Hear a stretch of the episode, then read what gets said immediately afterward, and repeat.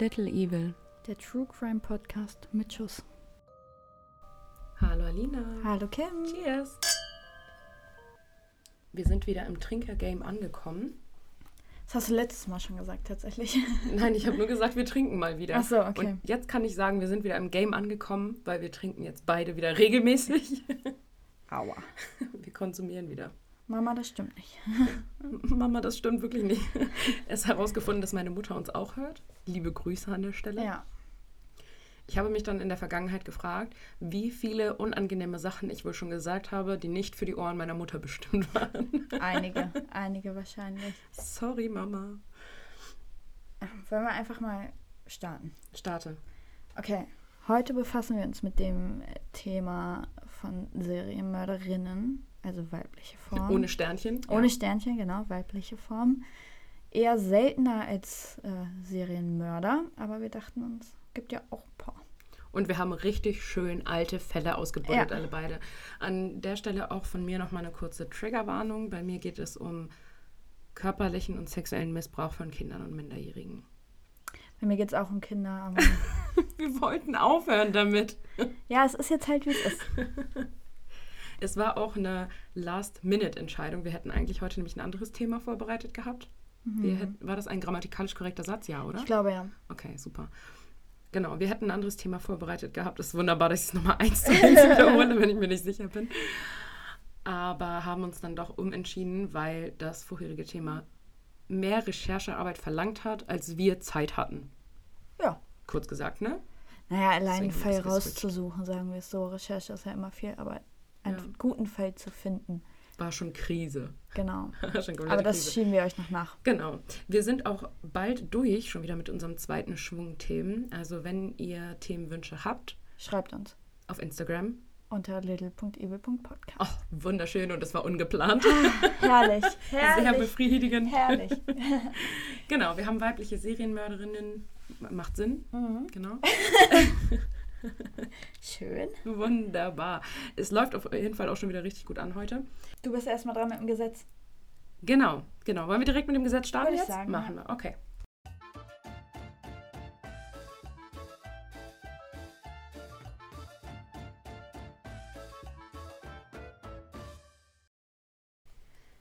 In Arizona darf man sich nur mit denselben Waffen verteidigen, die auch der Angreifer verfügt, wenn du angegriffen bist. Erstmal gucken, was der Angreifer hat. Ah, warte, ich muss noch mal kurz zurück. Sekunde. Falsche Waffe dabei. so ungefähr. Oh Gott. Oder so, hey, du hast da eine Bazooka dabei. Wo kriege ich die jetzt schnell her? Amazon Prime regelt? Target. Walmart. Ja, Ja. da hast du echt äh, tendenziell ein Problem eventuell. Die sind auch alle verrückt da. Mit den Waffen zumindest. Also, Mhm. das ist ja nicht normal. Das ist in Deutschland durchaus besser gelöst, ja. ja. Zur Abwechslung mal. Wobei wir uns erinnern an das Gesetz, in dem in Deutschland festgelegt ist, dass eine Kissenschlacht, wenn sie nicht einvernehmlich ist, auch eine Körperverletzung Verletzung ist. ja. Haare abschneiden auch, wenn ich dir einfach Ja. deine Haare abschneide und Ja. du das gar nicht willst. Ins Gesicht spucken auch. Ja, Friseure sind also auch immer mit einem Bein im Knast. Beim Haarverschnitt, wenn es so richtig verschneit ist. Das kann man auch wirklich, also da sagt Ich- man ja manchmal aus Spaß so, das ist ja schon eine Körperverletzung, Ja, aber das ist halt ist es. wirklich eine Körperverletzung, ja. Ja, Aber bitte Leute, zeigt eure Friseure nicht an. Ich bin mir sicher, die meisten wollen nur das Beste für ich wollte euch. gerade sagen, sag denen einfach, dass ihr es nicht gut. Nicht da sitzen, hm, finde ich schön. So, nee. Das bin ich. Ja, ich weiß. Ich bin dann so, mm, ja, ist super. Muss ich ein bisschen Und dran dann ruft sie gewöhnen. mich an und heult drei Stunden. Ich habe noch nie geheult nach dem Friseur. Na gut. No joke. Ich habe noch nie geheult. Ich habe mir schon mal über einen halben Meter Haare auf einmal abschneiden lassen. Und die Friseurin war so die ganze Zeit, bist du dir wirklich sicher? Ich schneide das jetzt ab. Und ich sehe, ja, schneid ab. Und sie so, bist du dir wirklich ganz sicher? Mädchen mit langen Haaren weinen immer. Und ich so, nein, ich bin mir sicher, schneid ab. Ja, manchmal ist das so. Naja, Gut, dann starte ich heute, ne? genau, du fängst an. Nancy ist gerade einmal 16 Jahre alt, auf, als sie auf der Arbeit Charles Bragg kennenlernt. Die beiden arbeiten in einer Textilfabrik im Bundesstaat Alabama. Nur fünf Monate später stand bereits die Hochzeit mit dem Mann an, der ihrem Vater allzu sehr ähnelte.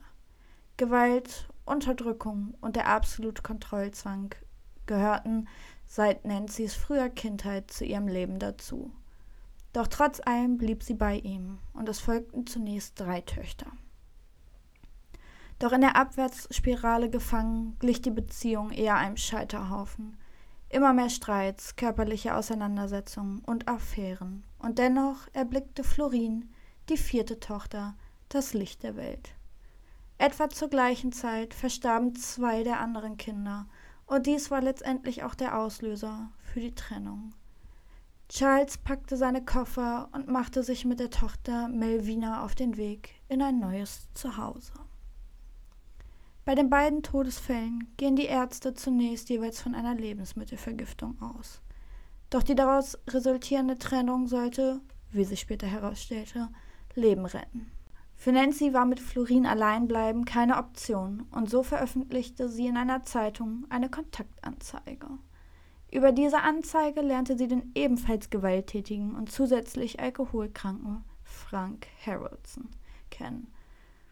Alles beginnt mit Liebesbriefen, schmeichelnden und leicht schlüpfrigen Fotos und ging schnell über zu Schlägen, Erniedrigung und anderer Gewalt. Dennoch heiratete Nancy ihren Frank. Während der 16-jährigen Ehe wurde Nancy zweifache Oma. Kurz nach der Geburt verstarb das Neugeborene an einer unnatürlichen Todesursache. Nancy hat dem Baby eine Haarnadel durch das Gehirn gestochen und Melvina sah dabei zu. Doch auch der Tod ihres Neugeborenen hinderte Melvina nicht daran, ihren zweijährigen Sohn in die vermeintlich schützenden Hände von Nancy zu geben. Bei der liebenden Oma zu Hause wurde der Zweijährige einige Tage später erstickt. Beide bei beiden Kindern wird von den Ärzten eine natürliche Todesursache festgestellt. Dass Nancy sich über die Auszahlung der Summe einer Lebensversicherung von dem Zweijährigen freute, fiel niemandem auf.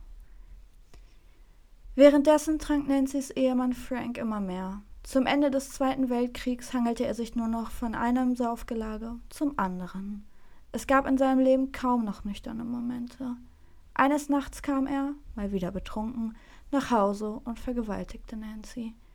Einige Tage später verstirbt auch Frank, denn seine Ehefrau mischte ihm Rattengift in die Alkoholvorräte. Ermittlungen wurden auch in dem Fall von Frank nicht aufgenommen. Nach dem Tod ihres zweiten Mannes zog es Nancy nach North Carolina. Sie begann dort als Prostituierte zu arbeiten und hatte die Suche nach der wahren Liebe nach wie vor nicht aufgegeben. Und tatsächlich, Sie lernte den nächsten Alkoholabhängigen kennen und gibt ihm bereits zwei Tage später das Ja-Wort. Wow. Für Arlie Lanning sollte, bis der Tod uns scheidet, nicht lang hin sein.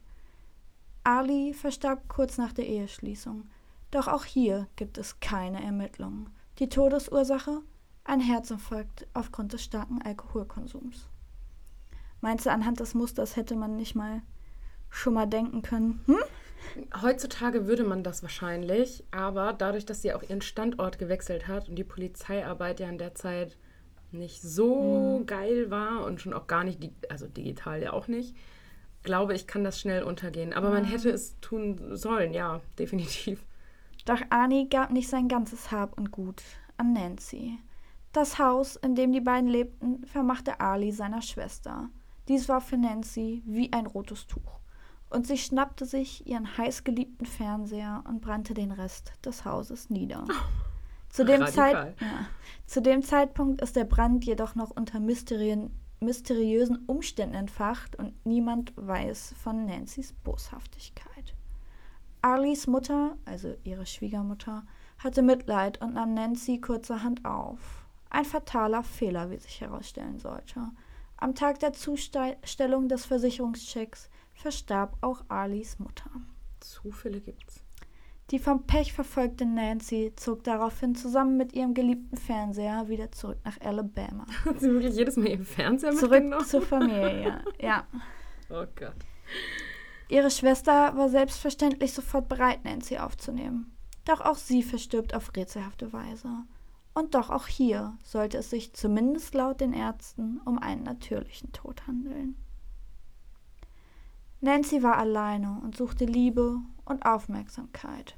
Über eine Art Partnervermittlung traf sie auf den wohlhabenden Rentner Richard Morton. Richard hatte eine Vorliebe für viel Sex, Doch nicht mit seiner Frau, sondern mit vielen wechselnden anderen Damen. Zusätzlich benötigte Nancy's Mutter Pflege und muss bei den frisch Vermählten einziehen. Kurze Zeit nach ihrem Einzug verstirbt ihre Mutter. Und auch Richards letzten Stunden sollten angebrochen sein. Ein Kaffee mit Rattengift versetzt sollte seinem Leben das Ende bereiten. Nach so vielen Toten in Nancy's Umfeld möchte man meinen, dass eine gewisse Verkettung zu erkennen ist, aber bei den neuesten Toten gab es auch keine Ermittlungen. Oh. Okay, jetzt wird es nur noch frustrierend. Doch Ehemann Nummer 5 sollte nicht lang auf sich warten. Samuel Doss, ihre neueste Errungenschaft. Ein Mann, der sich deutlich unterschied von den anderen Männern. Er war ein äußerst aufrichtiger, konservativer und sparsamer Mann. Ein Mann, der seine Frau gut behandelte. Doch seine Sparsamkeit war für Nancy ein Dorn im Auge. So verließ sie ihn. Doch Samuel wollte das Ganze nicht wahrhaben und wollte seine Nancy zurück. Ein tödlicher Fehler. Er schrieb seine Lebensversicherung auf sie um, zum Beweis seiner Liebe. Ein selbstgemachter Pflaumenkuchen mit Arsen versetzt, wird ihm daraufhin von Nancy kredenzt. Es folgte ein wochenlanger Krankenhausaufenthalt und gerade als Samuel sich so ein bisschen gefangen hatte, erhielt er von der Liebe seines Lebens einen Kaffee mit Arsen. Samuel starb nur wenige Stunden später. Der Arzt konnte die Umstände nicht zuordnen. Es ging ihm doch besser. Er ordnete infolgedessen eine Autopsie an. Das Ergebnis Vergiftung. Die Todesursache war eine Vergiftung. Schon kurze Zeit später wurde Nancy wegen Mordes an Samuel Doss verhaftet und verhört.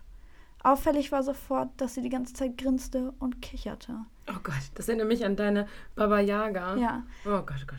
Und das brachte ihr tatsächlich auch den Namen die kichernde Oma ein. Giggling Granny in Englisch, ne? Ja. Dann kenne ich das, ja. Im Verhörraum durfte eins nicht fehlen. Nancy's Groschenromane. Wenn sie den Fernseher nicht mitnehmen konnte, dann hatte sie die Bücher dabei. Die Bücher, nach denen sie süchtig war. Die Bücher, die sie in ihre Traumwelt brachten. Eine Welt, die für sie niemals die Wirklichkeit war, die sie aber so sehr haben wollte. Stunden später gestand Nancy den Mord an Samuel Doss. Doch was war außer Habgier das Motiv? Sie gab bei der Polizei zu Protokoll, dass Samuel ihr die Fernsehsendung verboten hatte, da diese nicht zur Bildung beitrug. Das kann doch nicht wahr sein. Doch. Oh mein Gott. Die Morde an ihren anderen Ehemännern gestand Nancy erst, als man ihr zusagte, dass sie ihre Groschenromane zurückbekommt. Die ist ja ganz schön leicht bestechlich. Mhm. Die weiteren Leichen ihrer Verwandtschaft wurden exhumiert und untersucht. Deren Tod ließ sich ebenfalls auf Vergiftung und oder Erstickung, also Ersticken, feststellen. Doch diese Morde hat sie nie gestanden, Mhm. muss man auch dazu sagen. Aber liegen ja nah. Ja, genau. 1955 wurde sie, wie gewohnt kichernd, zu einer lebenslangen Haftstrafe verurteilt. Vier Psychiater hatten ihr vor dem Prozess die volle Zurechnungsfähigkeit attestiert. Oh, das würde man heute auch nicht mehr machen, ne? Nee, zehn Jahre später starb Nancy dann an Leukämie. Und jetzt will ich noch kurz was zu ihrer Person sagen, weil das, glaube ich, ganz interessant ist. Also Nancy wurde als geborene Hazel am 4. November 1906 in Alabama geboren und war Tochter von sehr konservativen Farmern. Sie hatte noch vier Geschwister und die gingen alle so gut wie nie zur Schule. Also die hatten keine Mhm. Bildung oder ähnliches. Ähm, weil ihr Vater, dem war es halt mehr wert, dass die vernünftig auf dem Feld arbeiten kann. Mhm. Und warum wir konnte so. sie lesen? Ich weiß nicht, ob sie sich das selber beigebracht hat oder ob äh, einer ihrer Partner, wobei Mhm. die meisten ja auch eher versoffen und gewalttätig waren. Aber so ein bisschen lesen konnte sie ja offensichtlich Ja, mit ihren Groschenromanen. ja, genau. Und im Alter von sieben Jahren reiste Nancy gemeinsam mit ihrer Familie mit dem Zug zu Verwandten und der Zug hielt ganz abrupt an und sie ist gefallen und daraus resultierte eine Kopfverletzung, Mhm. die Langzeitfolgen wie Migräne, Blackouts und Depressionen mit sich brachten. Und das diente ihr damals vor Gericht dann auch so ein bisschen als Erklärung für die Taten. Aber wie wir wissen, wurde es nicht so richtig anerkannt, weil Mhm. voll zurechnungsfähig. Und genau, als Teenager hat sie dann angefangen, diese Groschenromane zu lesen und ist richtig süchtig danach geworden. Also das war so das Leben, was sie sich eigentlich immer erhofft hatte. Eigentlich ziemlich traurig. Ja, und irgendwie ein bisschen creepy. Bisschen. Ein bisschen creepy. Entschuldigung. Bisschen creepy. ja. Ja, oh Gott. Es ist ähm, spannend, finde ich, dass es bei dir so gelaufen ist, weil unsere Fälle, darüber haben wir eben schon kurz draußen nochmal Mhm. gesprochen, sind in ungefähr demselben Zeitalter passiert. Also ungefähr grob zur selben Zeit, deine noch mal deutlich nach mir. Ja. Wahrscheinlich so 20, 30 Jahre später. 40 Jahre, wahrscheinlich Ja. eher 40, ja, 40, 50 Jahre später. Aber es wurde so ganz, ganz anders an die Sache rangegangen. Das ja, an die wurde ja erstmal gar, gar nicht rangegangen. Ja. Willst du ein Das Foto stimmt. sehen? Ja. ja, zeig mir ein Foto. Das nur kurz einmal wegmachen. Die sehen aus schon, also eigentlich sieht die aus wie so eine liebe, nette Omi. Warum machst du das hier nicht auf? Die Giggling Granny. Ja, eigentlich sieht die aus wie so eine liebe, nette Omi, wenn man die einfach nur so sieht, ohne das Hintergrundwissen. Ich will jetzt nichts Fieses sagen, aber die sieht aus wie eine Nachbarin von mir. Oh. Kann ihr nicht wieder in die Augen blicken. Ja. Ja. Zwei ihrer Enkelkinder umgebracht, zwei ihrer eigenen Kinder. Wie viele waren es jetzt insgesamt? Wie viele Morde? Zwei Enkelkinder, zwei Kinder, ihre Mutter, ihre Schwiegermutter und fünf, also vier ihrer Männer. Wahnsinn. Also Also sehr viel. Zehn mindestens. Zehn, mindestens zehn. Von denen, die man offensichtlich weiß. Verrückt. Echt verrückt. Kann der erste Mann froh sein, dass er seine Sachen gepackt hat. Ja, wirklich, wirklich. Das ist Ja. krass, ne? Manchmal, wie die Zufälle sind. Ich habe jetzt auch, kleiner Filmtipp hier von mir am Rande, wir werden nicht bezahlt dafür, aber ich habe mir auf Amazon Prime vor ein paar Tagen auch der Film Der Goldene Handschuh Der ist so angeguckt. gut. Oh, ich war so angeekelt. Ja, natürlich Nicht- ist das furchtbar. Ja, nein, ich war nicht angeekelt, wie die meisten anderen so vom Leichen zerteilen oder sehen, wie Leute umgebracht werden. Kurz für euch, äh, das ist der Film über, Über Fritz, Fritz Honka. Mhm. Ähm, da, das finden ja die meisten furchtbar eklig. Ja. Ich fand aber, ich fand diese ganze Stimmung in diesem Film Ja. ekelhaft. So in diesem Schuppen und alle besoffen und un unheimlich gute Schauspieler allesamt Ja. und unheimlich gutes äh, Kostüm auch. Ne? Das ist ein deutscher Film also, tatsächlich. Ja, und richtig krass, dass sie diesen Schauspieler, der Fritz Honka spielt, so hässlich Ja. gekriegt haben. Ich habe den Ja, gegoogelt ja. danach, weil der ist Ja. nicht so hässlich. Überhaupt nicht. Überhaupt nicht. So ein ganz schnieker Typ eigentlich. Und ich, also auch so wie er diese Körperhaltung angenommen hat und dieses, oh, i. Und ich habe mich so schmutzig. Ja. gefühlt danach. Ich wollte schlafen gehen, äh, duschen gehen. Aber es ist ein wirklich guter Es ist Film. ein wirklich guter also, Film, kann ich empfehlen. Ja. Muss man, also schon sehr drastisch und krass. Also er ist ja auch mitunter als Horror betitelt. Da würde ich ihn nicht zuordnen. Mhm, aber ist er ist schon- FSK 18. Ja, er ist schon sehr krass. Also wirklich. Mhm. Aber auch Am ekligsten gut. fand ich, als man gesehen hat, wie er sich übergeben hat, muss ich sagen. Ah, ich finde das so eklig, wenn er so in die Kamera guckt und so schwitzt und dann da so, ah, nee. Ja, ja. Ganz. Mein Fall hat heute interessanterweise, übrigens, über, interessanterweise, interessanterweise mh, Parallelen zu Fritz Honka. Ach was. Mhm. Was. Ja, Ja, ich bin gespannt. Aber wie gesagt, ähm, Ja. sehr guter Film, kurz nochmal dazu. Ja. Der Goldene Handschuh spielen sehr viele bekannte deutsche Schauspieler mit. Worauf ich ursprünglich hinaus wollte, als ich an, angefangen habe, von dem Film zu reden, ist halt auch, dass es manchmal wirklich nur Glück ist, dass solche Leute solche Menschen überleben. Ja. Ne? Wie bei dir jetzt so der erste Ehemann. Gab es bei Fritz Honka ja auch eine Frau, die bei ihm gelebt hat zeitweise, die er ja so, die ganz am Anfang quasi, die er mehrmals verprügelt hat. Er wollte sich mit der Tochter Die ist verkuppeln ja lassen. abgehauen mit der von der Kirche. Da. Zufällig, Ja. ja. von so einer Scientology-Lady. Ja. Das so, so eine. Regen in die Ja. Traufe. Aber ja, aber, Aber sie, sie hat lebt. überlebt. Ja. Ja. Also Ja. jetzt wahrscheinlich auch nicht mehr, aber möglicherweise nicht mehr. Aber sie hat es Ja, überlebt. ja. Also Wahnsinn, ne? Ja, und auch, dass der gefasst wurde, war ja auch mehr Mit Glück als Verstand. Oh Die Griechen, wie er immer sagt, die gottverdammten Die Griechen. So geil.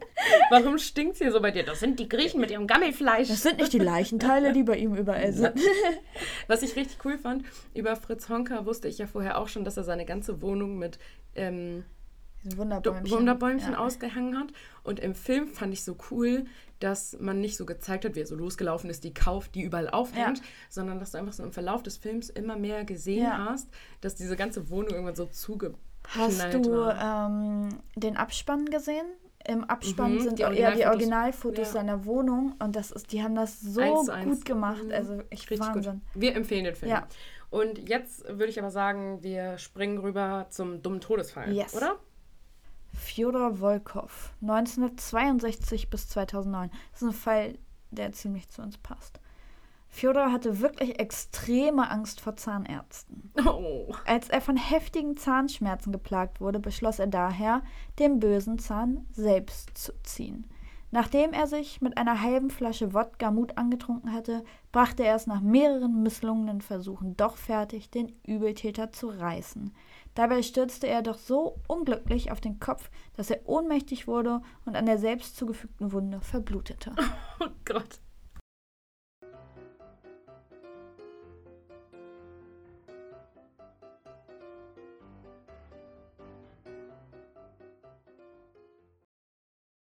So, weil ich aus eigener Erfahrung sagen kann, dass mein Vater sich unter Alkoholeinfluss selber die Nase gerichtet hat, kann ich auch mir vorstellen, dass es Leute gibt, die sich, also die sich was antrinken, um die Schmerzen nicht zu spüren, so wie mein Vater zum Beispiel, und sich dann auch einen Zahn ziehen. Welches Jahr war das nochmal? 2009 ist er gestorben. Okay.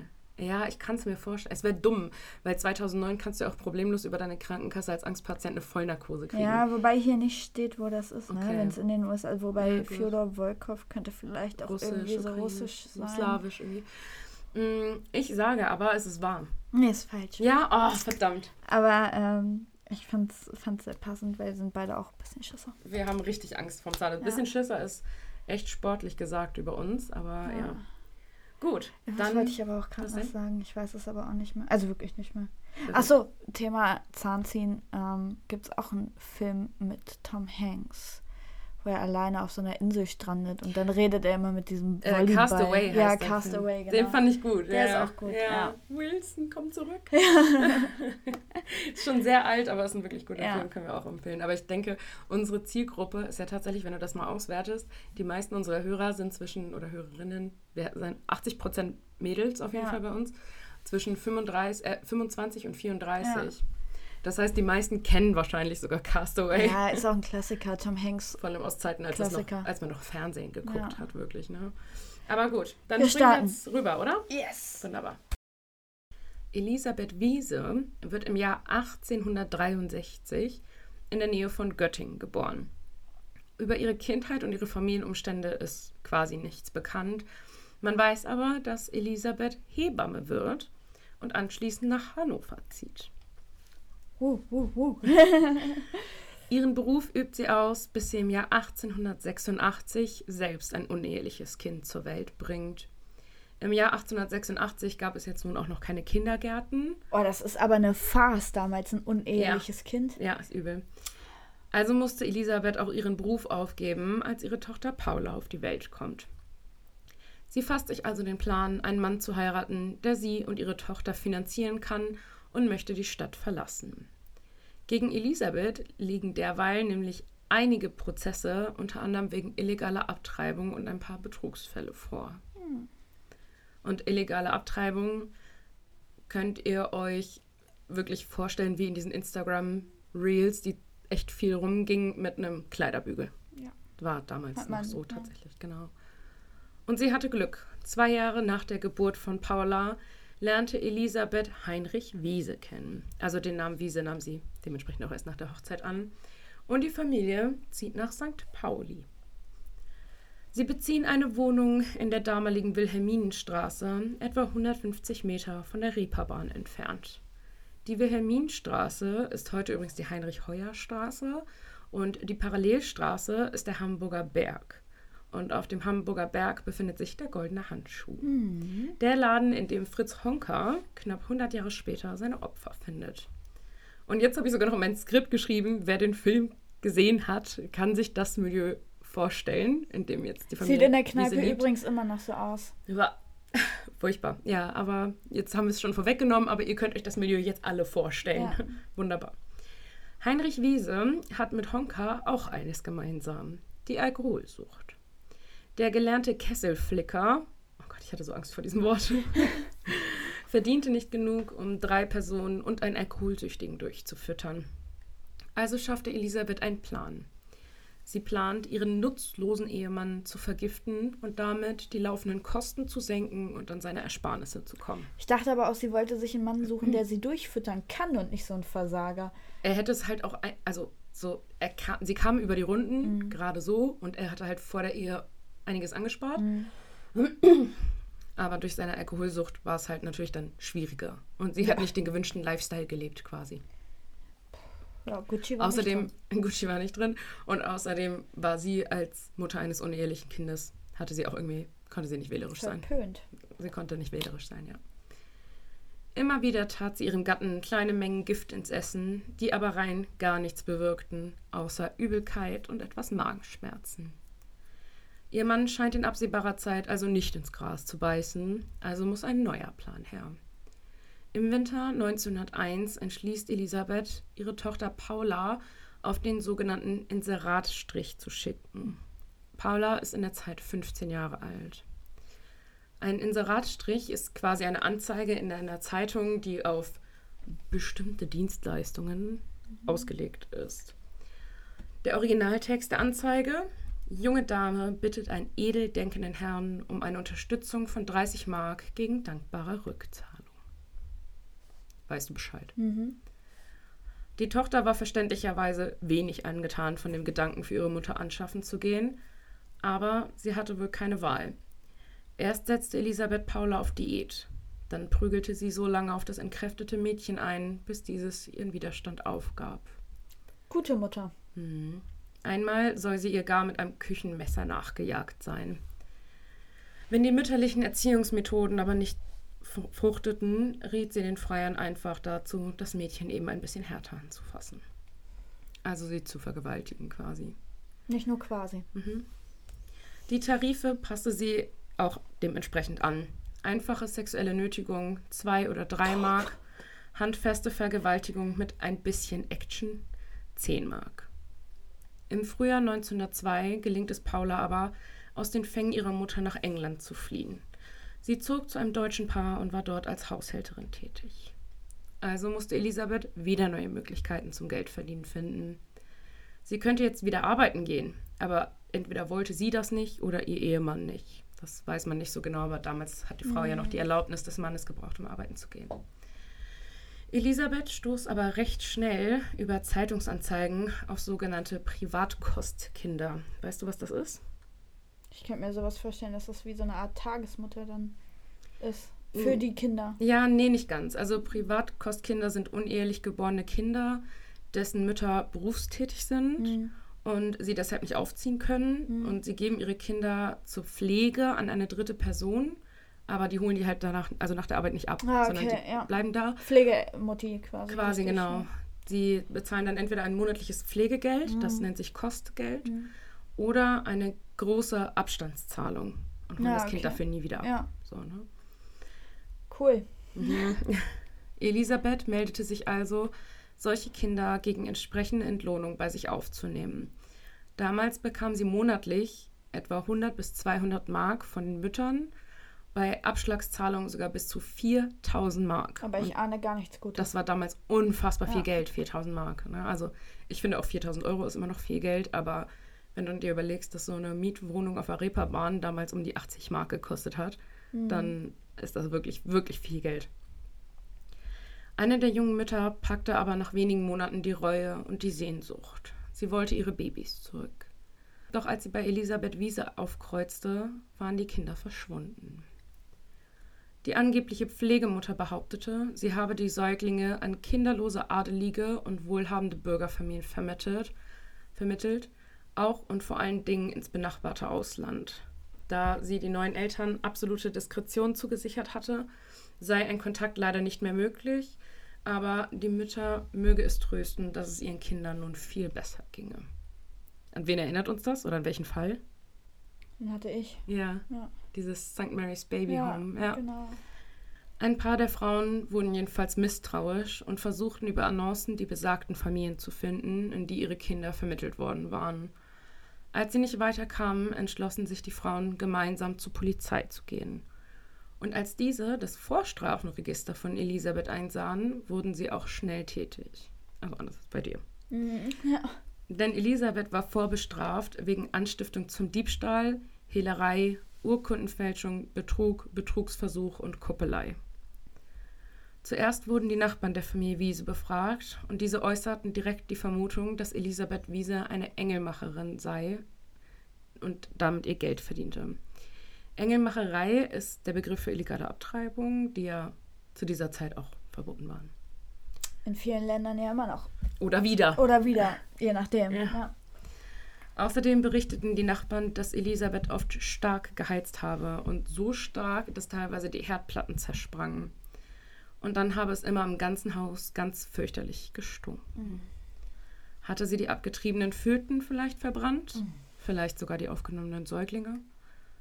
Ein Anwohner eines Nachbarhauses berichtete auch, dass er Elisabeth eines Nachts mit einem scheinbar schweren Paket das Haus in Richtung Elbe verlassen sah.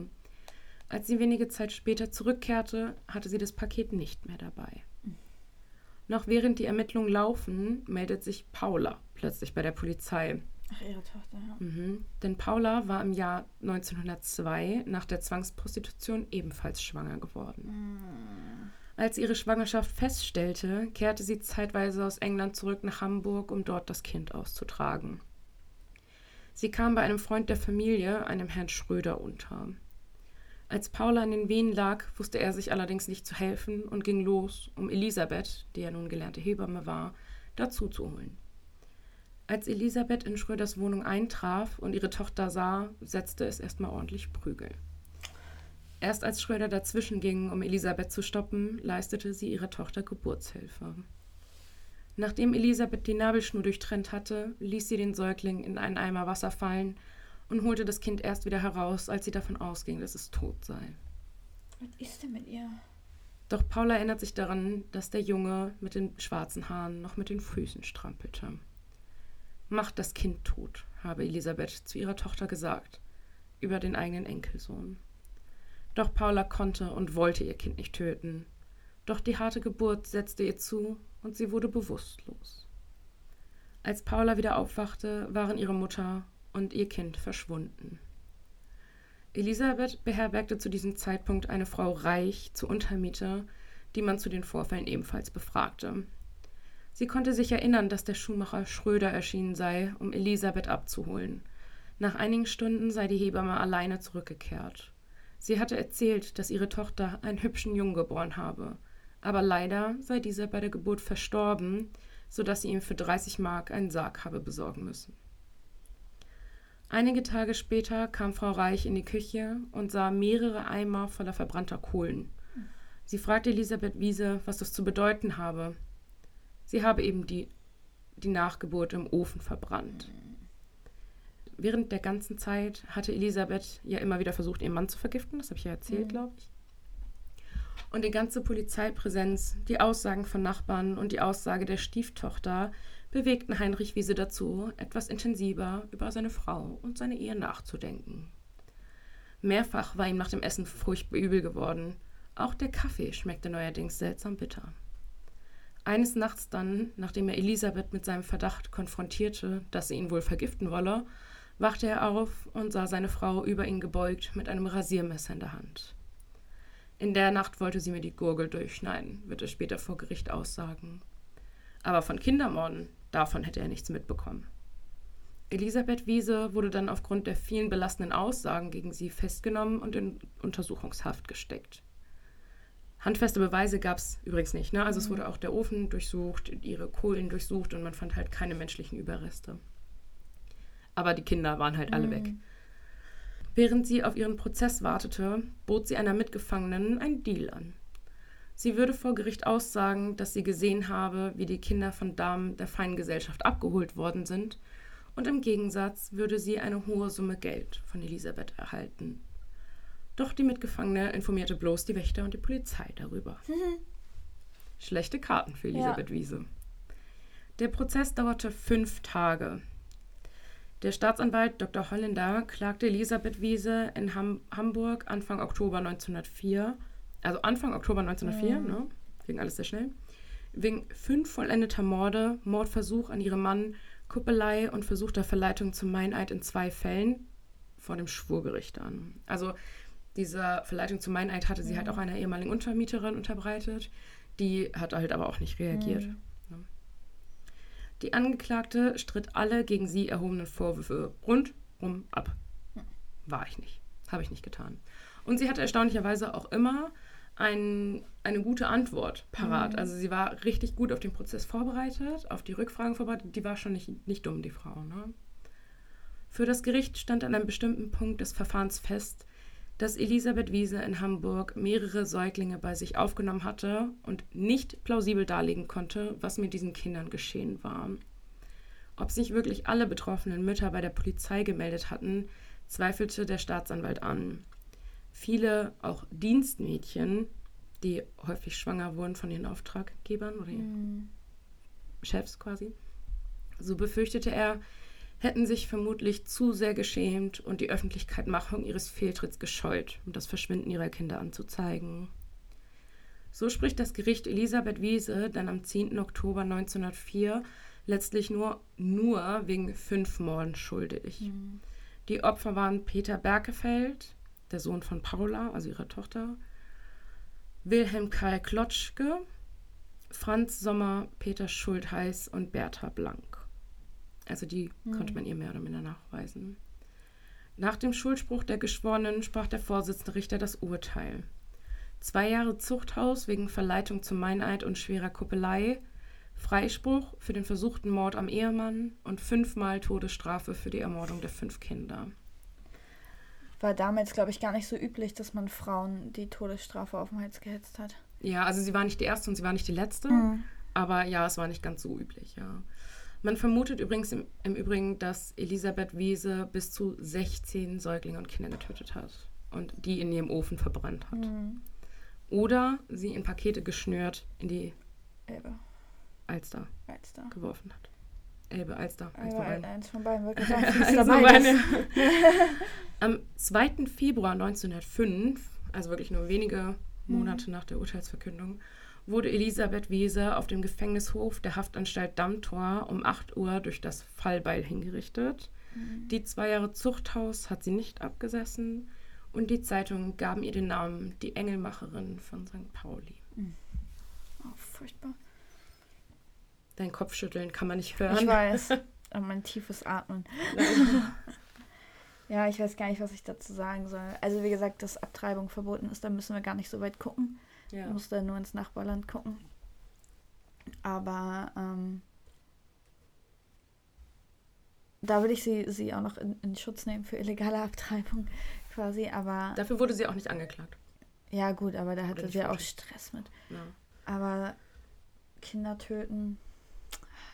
Und vor allem warum, ne? Also Ja, und vor fürs allem Geld die eigene halt, ne? Tochter prostituieren lassen. Fürs Geld. Ja. Wie abgewichst, Entschuldigung, aber muss Ja. man sein. Unabhängig davon war es halt, also diese Anzeige für die Kuppelei, da bin ich jetzt in der Folge nicht näher drauf eingegangen. Aber sie hat ja ihre Tochter in der eigenen Wohnung quasi misshandeln lassen. Mhm. Ja. Mhm. Und sie hatte auch immer wieder Untermieter in der Wohnung, so wie zum Beispiel diese eine Frau Reich. Ne? Dann gab es da so eine Tänzerin, die zum Beispiel auch Morphium verschrieben bekommen hat, weil sie schwer verletzt war. Mhm. Sie ist dann irgendwann nach Berlin gezogen, hat das Rezept aber dagelassen. Ah. Man vermutet auch, dass sie die Kinder teilweise vorher mit Morphium entweder betäubt oder getötet hat, Ja. bevor sie sie verbrannt hat. Und es gab aber auch Männer, zeitweise als Untermieter. Mhm. Und sie hat ihre Tochter auf dem Sofa im Wohnzimmer vergewaltigen lassen und sie dann diesen Untermietern teilweise zur Verkupplung quasi. Also die, sie wollte quasi ihre Tochter an diese Männer verkaufen. Vor allem, Dann ich finde es so, so krass, ne? Also ich habe ja schon ein Bild von ihr gesehen, das war ja absolut Mhm. keine schöne Frau. Aber wenn es mir finanziell so schlecht geht, bevor ich meine Tochter zur Prostitution zwinge, würde ich mich doch selber prostituieren, oder? ja, aber die hätte Also- halt keiner genommen. Ja, aber so Das der ist halt das gesunde, Problem. Was heißt der gesunde Menschenverstand? Aber bevor ich will, dass meine Tochter irgendwer anfasst, oh nee. Mm, Ja, sie hatte halt nicht so die Beziehung zu ihrer Tochter, ne? Offensichtlich. Offensichtlich, ja. Aber ich finde es viel krasser, dass sie diese Privatkostkinder angenommen hat und diese unschuldigen Babys getötet, hat. Ich Getötet meine, sowas, ja. was, also, hä, du, Ja. also, macht gar keinen Sinn. Vor allem Ja. so, das lohnte sich ja eigentlich im Prinzip auch wahrscheinlich nur für die Kinder, die diese Für immer da Einmalzahlung. waren, Ja. Das waren ja alle ursprünglich, ne? Also klar, diese monatlichen Unterhaltszahlungen, ja, aber die konntest du ja nicht sofort um die Ecke Ja, bringen, eben. sag ich mal. eben, ja. Ja. Und das ist halt so verrückt irgendwie, weil ich mir so denke, so, was ist dein Problem? Also, behal also behalt doch diese Kinder Ja. wenigstens so, weißt du? Ja. Oder vermittel sie halt wirklich irgendwo hin, kassier das Geld, ist doch auch Ja. ein guter Deal. Ja. So ist halt auch noch Töte immer noch sie doch aber nicht. hochgradig illegal, wollen wir nicht drüber reden, jetzt irgendwie Kinder weiter zu vermitteln, die dir nicht gehören. Die dir nicht gehören. It's called Menschenhandel. Jetzt kommt Menschenhandel, genau. Aber so, ich finde es halt generell immer schlimm, so Kinder und gerade Babys waren ja überwiegend Säuglinge, die sie aufgenommen hat, Mhm. Ja, ne, ja, umzubringen. Ja, damit die Frauen schnell wieder arbeiten gehen konnten, wenn sie kein Genau, Geld. geworfen und tschüss, genau. Ja. Und man vermutet sogar, dass sie wegen des versuchten Mordes an ihrem Ehemann nicht verurteilt worden ist, dass das Gericht, also die, die Geschworenen, genau, ihn, also ihr dafür nichts mehr anlasten wollten, weil die dachten, so, es kann nicht sein, dass er das nicht mitbekommen hat. Ja, das kann natürlich So, sein. und dass er nichts getan hat, macht ihn zu einem genauso beschissenen Menschen wie sie. Ja. Und haben deswegen wahrscheinlich, steht so Kann in keinen natürlich Akten, sein. aber der Richter hat damals Ja. diese Vermutung geäußert, dass es daran liegt, Ja. dass ähm, sie dafür nicht noch ein Urteil on top bekommen hat. Wobei auch das irrelevant gewesen wäre bei fünfmaliger Todesstrafe. Ja. Genauso wie die zwei Jahre Zuchthaus, die Natürlich. hinten weggefallen sind. Ne? Wobei, ich hätte sie noch zwei Jahre sitzen lassen und dann, dann, hingerichtet. Ja. Ich Ja, hätte gut, aber die hatten ja mitgemacht. damals noch weniger Platz in den Gefängnissen und haben ja für viel mehr verurteilt. Also deswegen. Guckt Aber auf gut. jeden Fall aber auf Instagram vorbei, wenn ihr sie sehen wollt. Ich habe Ja. nämlich einen Artikel gelesen, in dem es wirklich auch stand, die, dass sie, wie landläufig gesagt, wirklich aussieht wie eine Hexe. Ja, So mit einer spitzen Nase und Warzen im Gesicht. Und passt schon, ja. Ja. Also so wie euch ihr euch als Kinder eine Hexe vorgestellt habt, so ähnlich sieht die aus. Ja, ist tatsächlich so. Und das ist echt verrückt. Dass sie dann auch so, weiß ich nicht, die sieht schon so böse aus. So, weißt du, die könnte so direkt die Hexe aus Hänsel und Gretel Ja, sein. ist wirklich so. ne? Ist Die hat das so. Märchen ein bi- ein bisschen zu ernst genommen vielleicht. Und hat die auch in ihrem Ofen verbrannt. Ja, So Wahnsinn. weiß gar nicht. Also, Ähm, die Nase, da könnte man noch ein bisschen dran feilen, aber prinzipiell passt das schon sehr Ja. gut, ja. Und äh, eine quasi Nachbarin von Fritz Honka. Ja. 100 Davon Jahre früher, aber- Darum geht's nicht. Ja. Dieselbe Ecke. Verrückt, ey. Ja. Ja. Gott im Himmel. Sind ja alle krank. Mhm. Und jetzt hören wir wirklich auf mit den Kindern, Ja. oder? Check für die nächste Hand drauf. Okay. Wir Keiner. schütteln uns hier die Hand. Wir haben Zeugen bei uns sitzen. Ja, heute sind wir nicht alleine. Der nickt und winkt. Ist nur zwischen den dreimal eingeschlafen. Jetzt grinst er da. Also, falls ihr jemand schnarchen hört, das war nicht der Hund. Nein. Heute war es Patrick. er freut sich einfach. Gut, dann Alles klar. Sind wir durch soweit? wir sind durch soweit. Perfekt. Huste Kurz mir doch nicht in meinen gestorben. Satz rein. Ah, ah. ja, ich habe übrigens entschieden, Mhm. das ist jetzt die Facts, äh, die ich sonst immer hierher gebracht habe, dass ich die verteilt jetzt auf Instagram posten werde, in der Story, weil wir dann für die zwei Wochen was füllen können. Und haben weil ja wir schlechte kein- Influencer Weil wir sind. sonst kein Material haben. Patrick wollte auch noch eine Rubrik bei uns einbringen mit Ja. Flachwitzen. Flache Witze über Morde aber auch. Der ganz dunkle Humor. Ja, so zur Auflockerung am Ende dann nochmal. Hast du einen guten Flachwitz dabei? Fällt dir gerade einer ein? Nee, Verdammt. sch- Schon den Kopf, leider nicht. Na gut, ab nächstes Mal dann. Genau, genau. Wir zählen auf jetzt- dich jetzt. Du hast jetzt eine Aufgabe. Du kriegst eine Gewinnbeteiligung. 2%. Viel zu viel. Gut, Gut, dann sagt bitte, wo Ja. man uns findet. folgt uns auf Instagram unter little.ewe.podcast, schreibt uns Bewertungen, schreibt uns Nachrichten. Eine gute Bewertung natürlich. Ne? Ja, alles andere ist nicht akzeptabel. Und dann hören wir uns in zwei Wochen wieder. Genau. Bis dann. Tschüss. Tschüss.